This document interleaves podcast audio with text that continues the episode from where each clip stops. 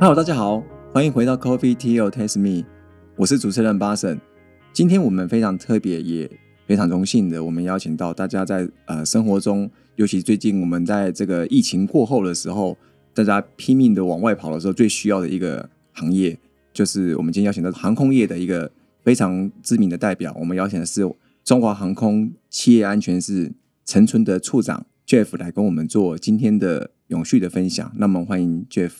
Hello，八神好，大家好。好，就我们那这这一次算是一个很难得的经验，就是可以邀请到你来，因为我们其实蛮蛮少跟航空相关的这个主题哦，包含前面我们其实有聊过跟民航局林局长的这个分享，那其实这一块其实蛮特别的，所以特意今天邀请到你来做更深入的这个航空业的分享。那我觉得最一开始想要跟你聊聊，就是您对于这个永续，你自己怎么看？永续啊，其实我觉得“永续”这两个字，呃，用的非常好。呃，我所了解，在香港，他们可能叫做可持续性的发展，类似像这样 sustainability。是，那我觉得 sustainability 在英文里面有 maintain 啊，或者说是有 continuation 的意思。对我们来讲的话，它可能就是，它是希望说我们在这一代能够快快乐乐的安居乐业，同时在我们的下一代、未来的也都能够更好。我们这代的生存的环境，可能下一代能够持续的再去保留这个很优良的环境，然后让他们持续可以生活的下去。是是是，就是说他们的发展跟幸福是不会受到我们的需求而受到影响的。是，是就不过我们过度使用，他们就没得用了。对，是，就有点可持续。这永续，我觉得以可持续来讲，的确是比较好理解啦。不然永续有时听起来有点高大上。可是呃，我觉得他会用的反而精准，因为其实我们讲的就是自强不息、生生不息、安居乐业。那在这个观点上面的话，我觉得不管是一个群体或者一个组织，或者说讲大一点人类，那当然需要的就是永存的一个发展。我觉得用这个反而是非常精准的。是，那这因为之前跟林局长那边有聊到，其实有一个叫做永续能源的部分。是能源的台湾的好像对于航空业的能源的这个策略，好像还没有到开放的这么的完善。这个华晚在使用能源的策略，有没有一些对政府的一些建议？可能对于航空业的能源可以有进一步的这个优化呢？OK，我觉得呃，我们的能源策略其实坦白讲，我们从二零零八年开始就呃定定了所谓的减碳的目标。是，那节能减碳啊、一直我们就持续在做。那当然了，希望二零五零年能够达到所谓的近零碳排。那其实，在达到这个目标之前，有很多很多该做的事情。节能啊，我们讲说开源节流，所以呢，你可能是要节省能源，不管说是开源，你刚刚讲到的 SAF 永续航空燃油，其实就是是其中的一块。那这一块的话，其实在国际的产业，我们讲航空业，也都是刚刚的起步。那虽然说别的航空公司他们可能跑得快一点，但是因为他们有他们国家的法规的支持，那我觉得我们这一部分的话，呃，以政府来说，我觉得它是可以再往这方面组成一个所谓的呃台湾国家队，共同的来，因为我们的我们的我们讲我们的航空燃油，我们讲一般的用油好了，台湾没有生产任何一滴油，也都是外面来进口。啊，是所以在呃用到萨福这种航空用的这种永续燃油的话，我觉得也是需要说法规啊等等的呃一起来精进。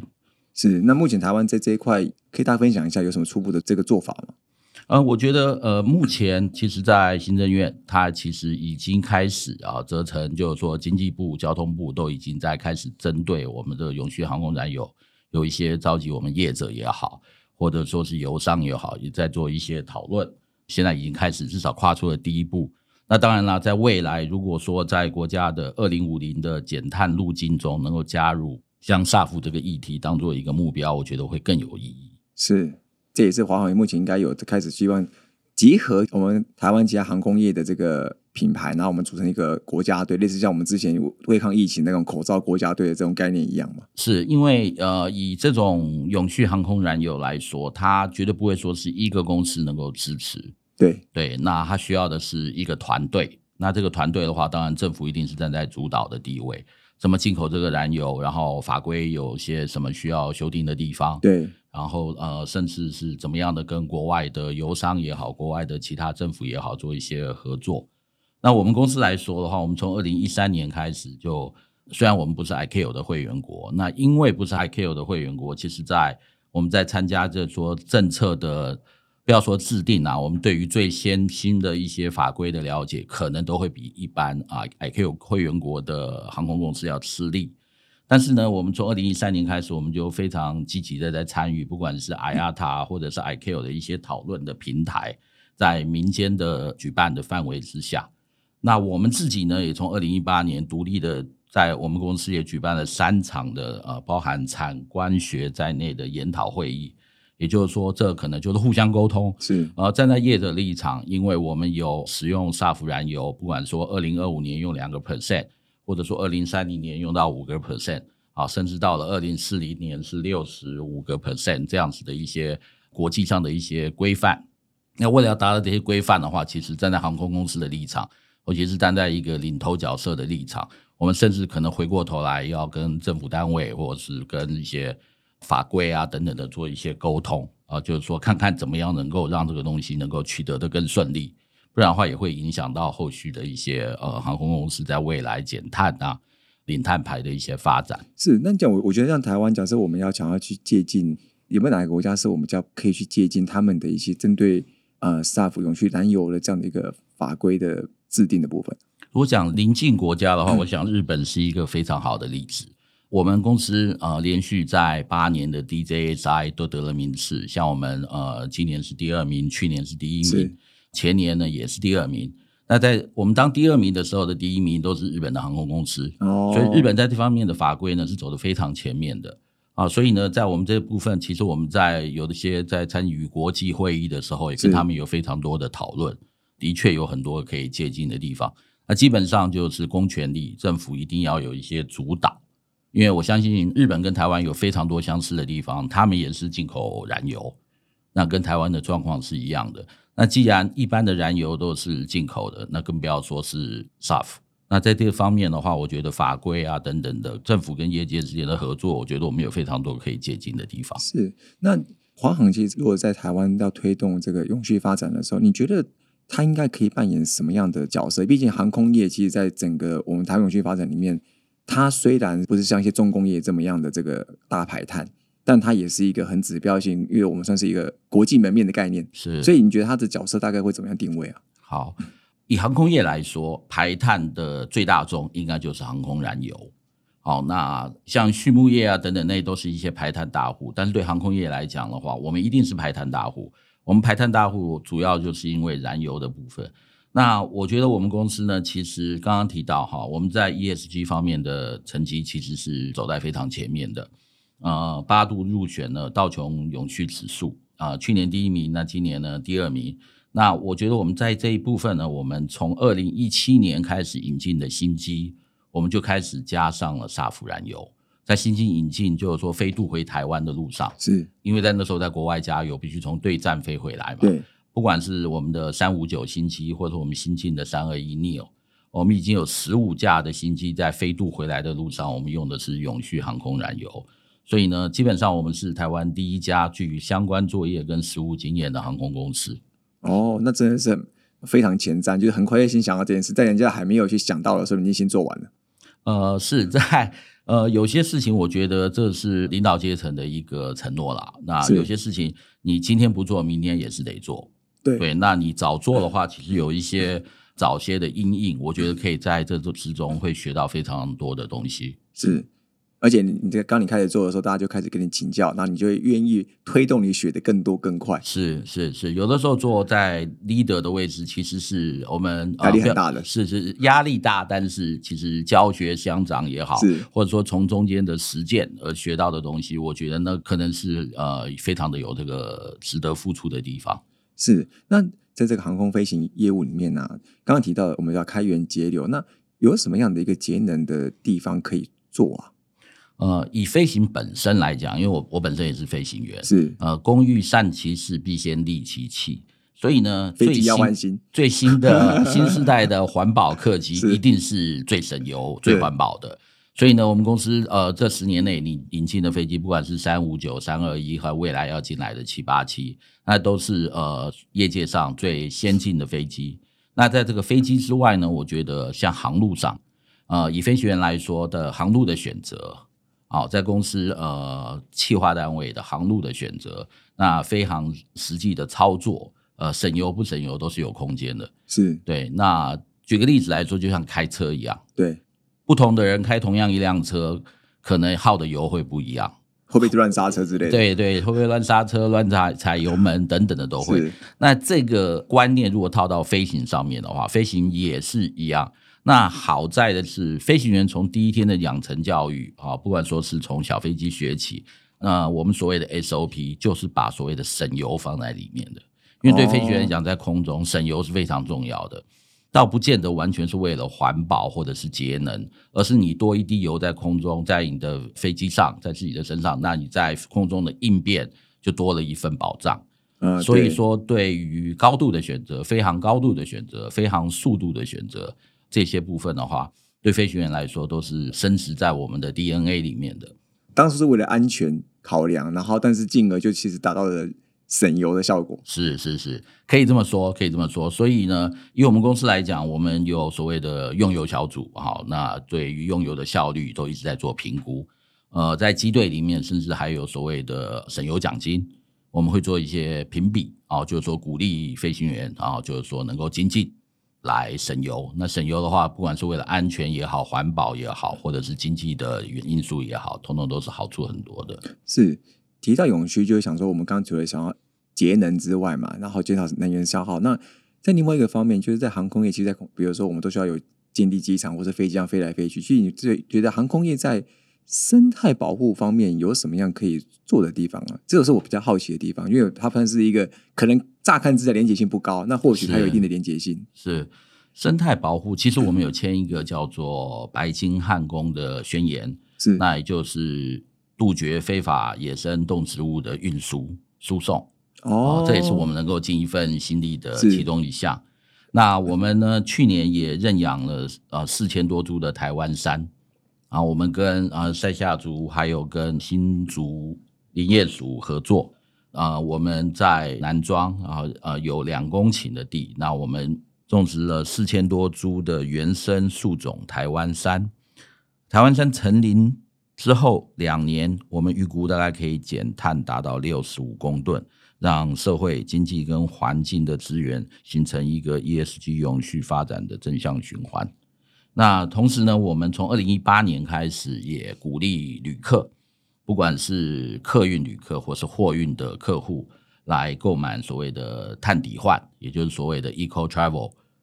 呃，他可能可以就是说，举个例来讲，说台北飞 LA 啊，飞到洛杉矶。那我今天一个商务舱的客人，可能在这一趟的航程中。碳排换算出来的话，我们跟英国的公司和顾问公司合作，是算出来的碳排大概是三点多公吨。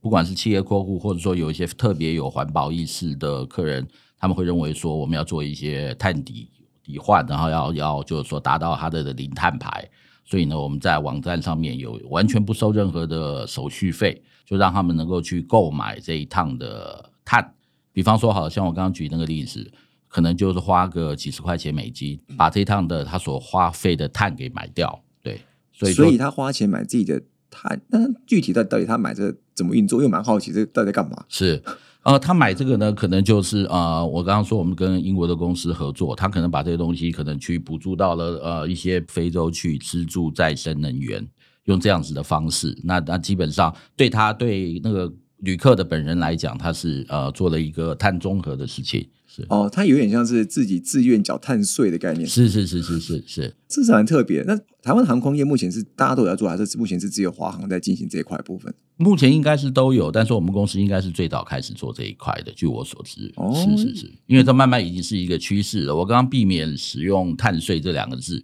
因为这个这两个字在欧盟，因为欧洲已经开始用碳税，这是对非常非常敏感的一件事情。对，台湾是用碳费啦，但是这个我想说有点像是。自愿多付出一个东西的概念是是，那其实非常多，像欧洲的旅客啊等等的，或者我们台湾的旅客也越来越多这样子的人，有有这种环保啊生态的意识，他们愿意花这多花这一笔钱来尽一份心力。是那华航有没有针对一些，比如说，因为毕竟在整个航空业、整个大企业在运作的时候，都会很产生大量的一些机上一些废弃物嘛？那你在废弃物方面有没有什么样的一个具体的这个减废的措施？是。呃，废弃物这部分其实基本上我们讲说空中的用品，第一点，你空中的用品就必须要提高它的重复使用性，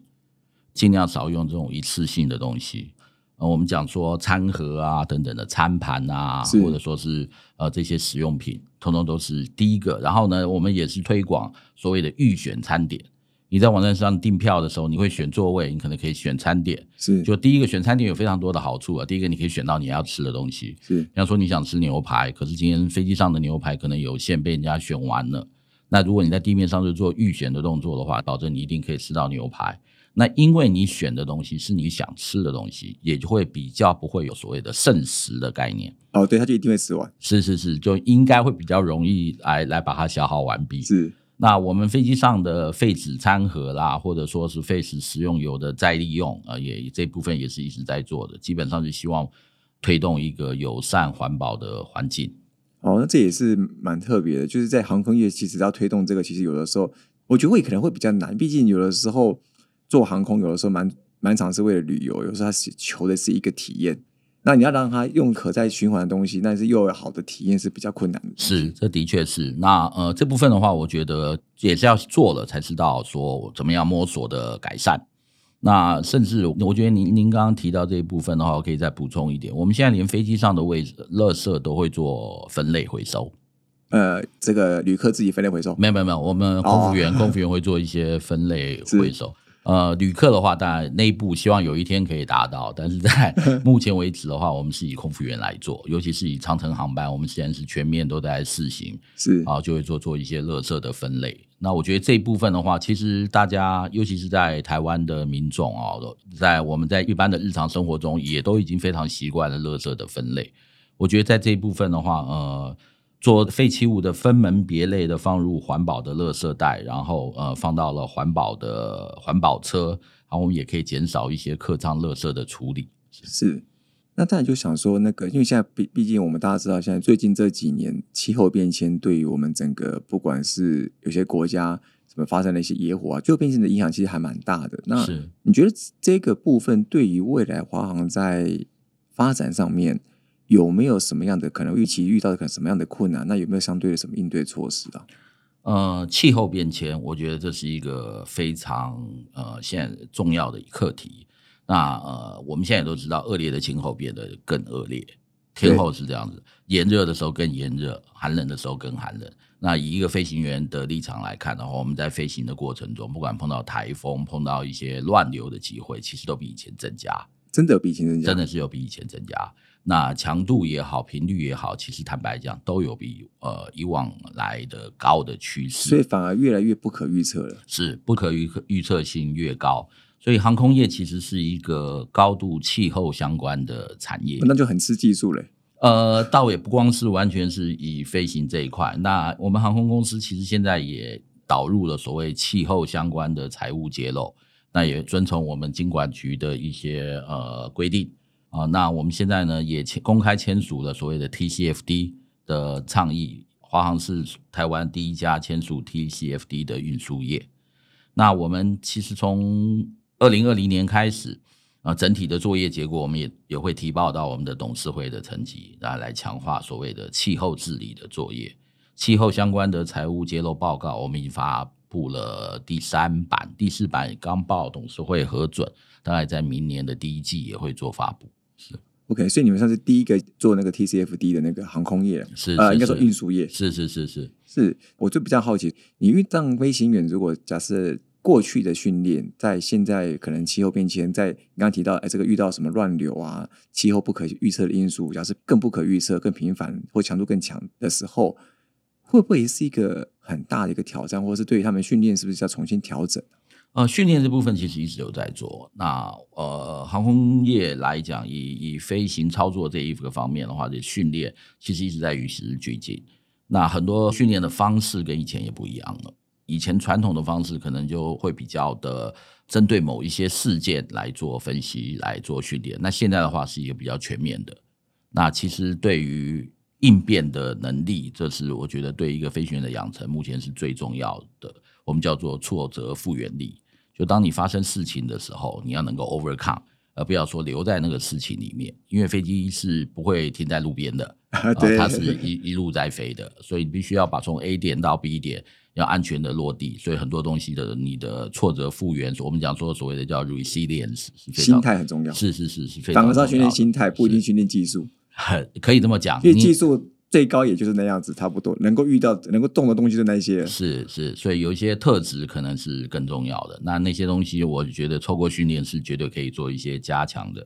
那我们公司其实还是有做一些跟环保署啊、跟中央大学有合作，一个叫做太平洋温室效应气体观测。哦，这是是什么样的东西啊？对，那它基本上它就是呃，我们飞机上装了有仪器，在飞行的任务中协助收集高空气体的数据，就是装很多感测器，会感测一些是是是，收到的数据之类的。对，那这些数据呢，可能联合国等等的国际气候的变迁研究等等都会有它的需要。所以呢，我们我们的飞机都呃，我们有三架飞机装了这样子的仪器。那那在不管是飞长程线、短程线，它在高空的时候，它都可以收集这样子的数据。就很像那三一个会移动的气象气球。呃，对，可能 可能是一个非常精密的气象气球，是哦，这还蛮特别的，是就只是为了收集数据，但不一定真的是否华航用，它就是一个公开数据拿去做研究使用。是是是，就是一个公开数据，我们就是提供我们的飞机当做载具，然后在空中来收集这样的数据。那同时，我们公司引进最新的七七七货机啊，也都配备了波音最新的一个技术，叫做乱流侦测演算的技术软体。而且它这个软体呢，它下载下来，从飞机上下船啊，跟 IATA 是连同步连线的。哦，那这部分的话，也可以来协助提高我们航路乱流的诊断跟避险。那对后面的飞机，同样一个航路，我这架飞机装了这个东西，那都对这个资料下传了。对于后面的飞机，如果能够提供给他们及时的讯息，他们可以换一条航路，或者说换一个空程，来避免说受到同样的这样子乱流的冲击。哦，是，了解。那最后啊，就是有一个对于华航的一个未来的一个愿景，就是对于这样未来我们可能在做永续啊，或者是这样用一些环保的一些计划，有没有什么样设定一个大概是简单的转中长期的一个目标？呃，我想说，我们公司应该就遵循，不管说是 IATA 或者说是我们国家的减碳目标。那我们在二零二一年的十月也领先了台湾的同业，宣布了二零五零年要达成近零碳排的目标。诚如我刚刚报告的，我们也规划了很多的飞航作业、地面作业，还有有训长游的短、中、长目标。而 SAF 的短、中、长程目标呢，分别是二零二五年使用添加两个 percent，二零三零年添加五个 percent 的 SAF，二零四零年要到四十个 percent，二零五零年要到六十五个 percent。那这部分我们也要看看，嗯，SAF 的生产情况、技术规范。呃，来做一个评估，来怎么样来使用？因为 SAF 毕竟相较于普通的传统的航空燃油，它的成本是高两到五倍的。像这种环保的议题所用的东西，其实要付出代价的。啊、对，那代价也还有点高。是，这代价还是蛮高的。那所以这部分呢，未来到底要怎么做，可能还要看一下国际的一些做法。因为其实 SAF 的使用，那虽然说国际上有一个规范。这可能跟航空公司的规模的呃关系是有，但是也不完全。是，可能你今天是虽然说航空业是一个无国界的产业对，啊，因为我们今天不可能说只现在某一国人嘛。你今天航航班从 A 点飞到 B 点，各式各样各国的人士可能都会上飞机，可是毕竟它还是有它的一个主要的客源。所以你今天这个航空公司的定位是在一个已开发国家的航空公司，或者说是开发中海国家的航空公司，对于 SAF 这部分的看待，或者他们的使用，或者说是未来成本的增加，我觉得都是非常大的一个挑战。是，了解。对于航空业，我觉得今天也分享蛮多华航对于这个，比如说特别是在永续燃料这个，从个位数的 percentage 三五 percent，要一路到我们到五零年要到六十五 percent 这样的一个目标，我觉得。这样帮自己设定，算是有一个鞭策华航可以持续一直有一个目标去前进，然后全公司都会有一个共同的一个目标去往这个方向去走。通过今天这个分享，我觉得大家也可以更认识到华航在各个面向，不管从空中到地下，都会有很多不同的这个永续的一些计划。是是，我们常常讲的一句话就是永续环保，一个都不能少，大家都必须要共同参与。是是，好，今天非常感谢中华航空企业安全室陈春的处长 Jeff 来跟我们。我做今天很深入的一个分享，谢谢，谢谢，我很高兴有这个机会，谢谢八神，谢谢。Coffee Tea or Taste Me，轻松聊永续。我们下次见，拜拜。